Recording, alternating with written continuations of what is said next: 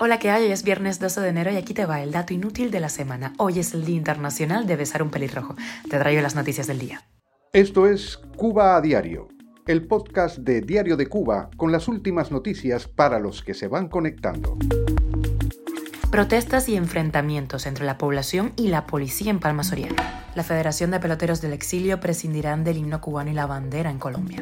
Se sigue moviendo fichas, el régimen ha cambiado al presidente de la UNIAC, te cuento los detalles.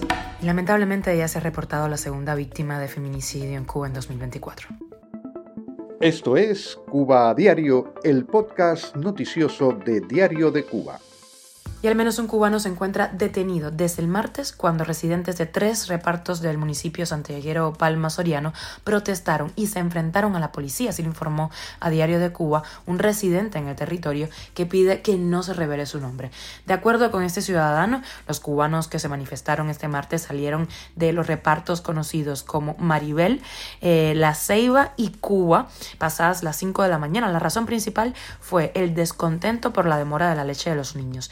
Esta localidad del oriente cubano, donde el martes amanecieron dos tiendas vandalizadas, ya fue escenario de manifestaciones contra el gobierno en julio de 2021, cuando estallaron en más de 50 ciudades y comunidades de la isla las protestas conocidas como el 11J. Cuba a diario. Y una de deportes, la Federación Profesional Cubana de Béisbol está dispuesta a no usar el himno cubano ni la bandera en la serie intercontinental de este deporte que tendrá lugar en Barranquilla, Colombia, del 26 de enero al 1 de febrero el Ministerio de Deportes de Colombia rechazaron el martes públicamente las acciones y manifestaciones de la Federación Profesional Cubana de Béisbol que pretende utilizar el nombre, la representación y los símbolos patrios de la República de Cuba. Así dijeron, sin la respectiva autorización del órgano competente del país de origen, de Cuba, y sin tener el reconocimiento del gobierno colombiano.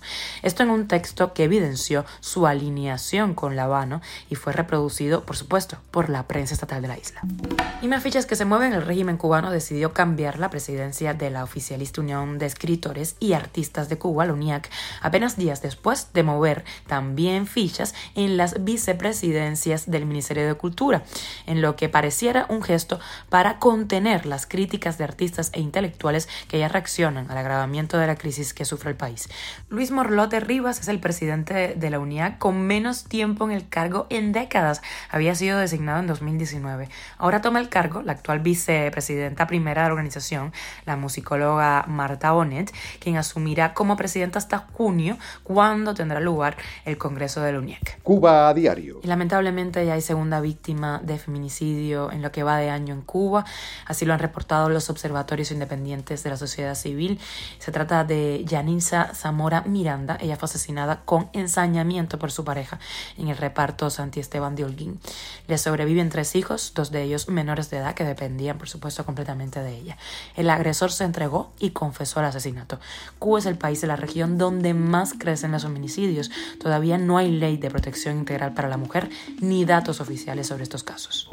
Esto es Cuba a Diario, el podcast noticioso de Diario de Cuba, dirigido por Wendy Lascano y producido por Raiza Fernández. Hasta aquí llegamos. Eh, espero que la próxima semana tengamos noticias más esperanzadoras.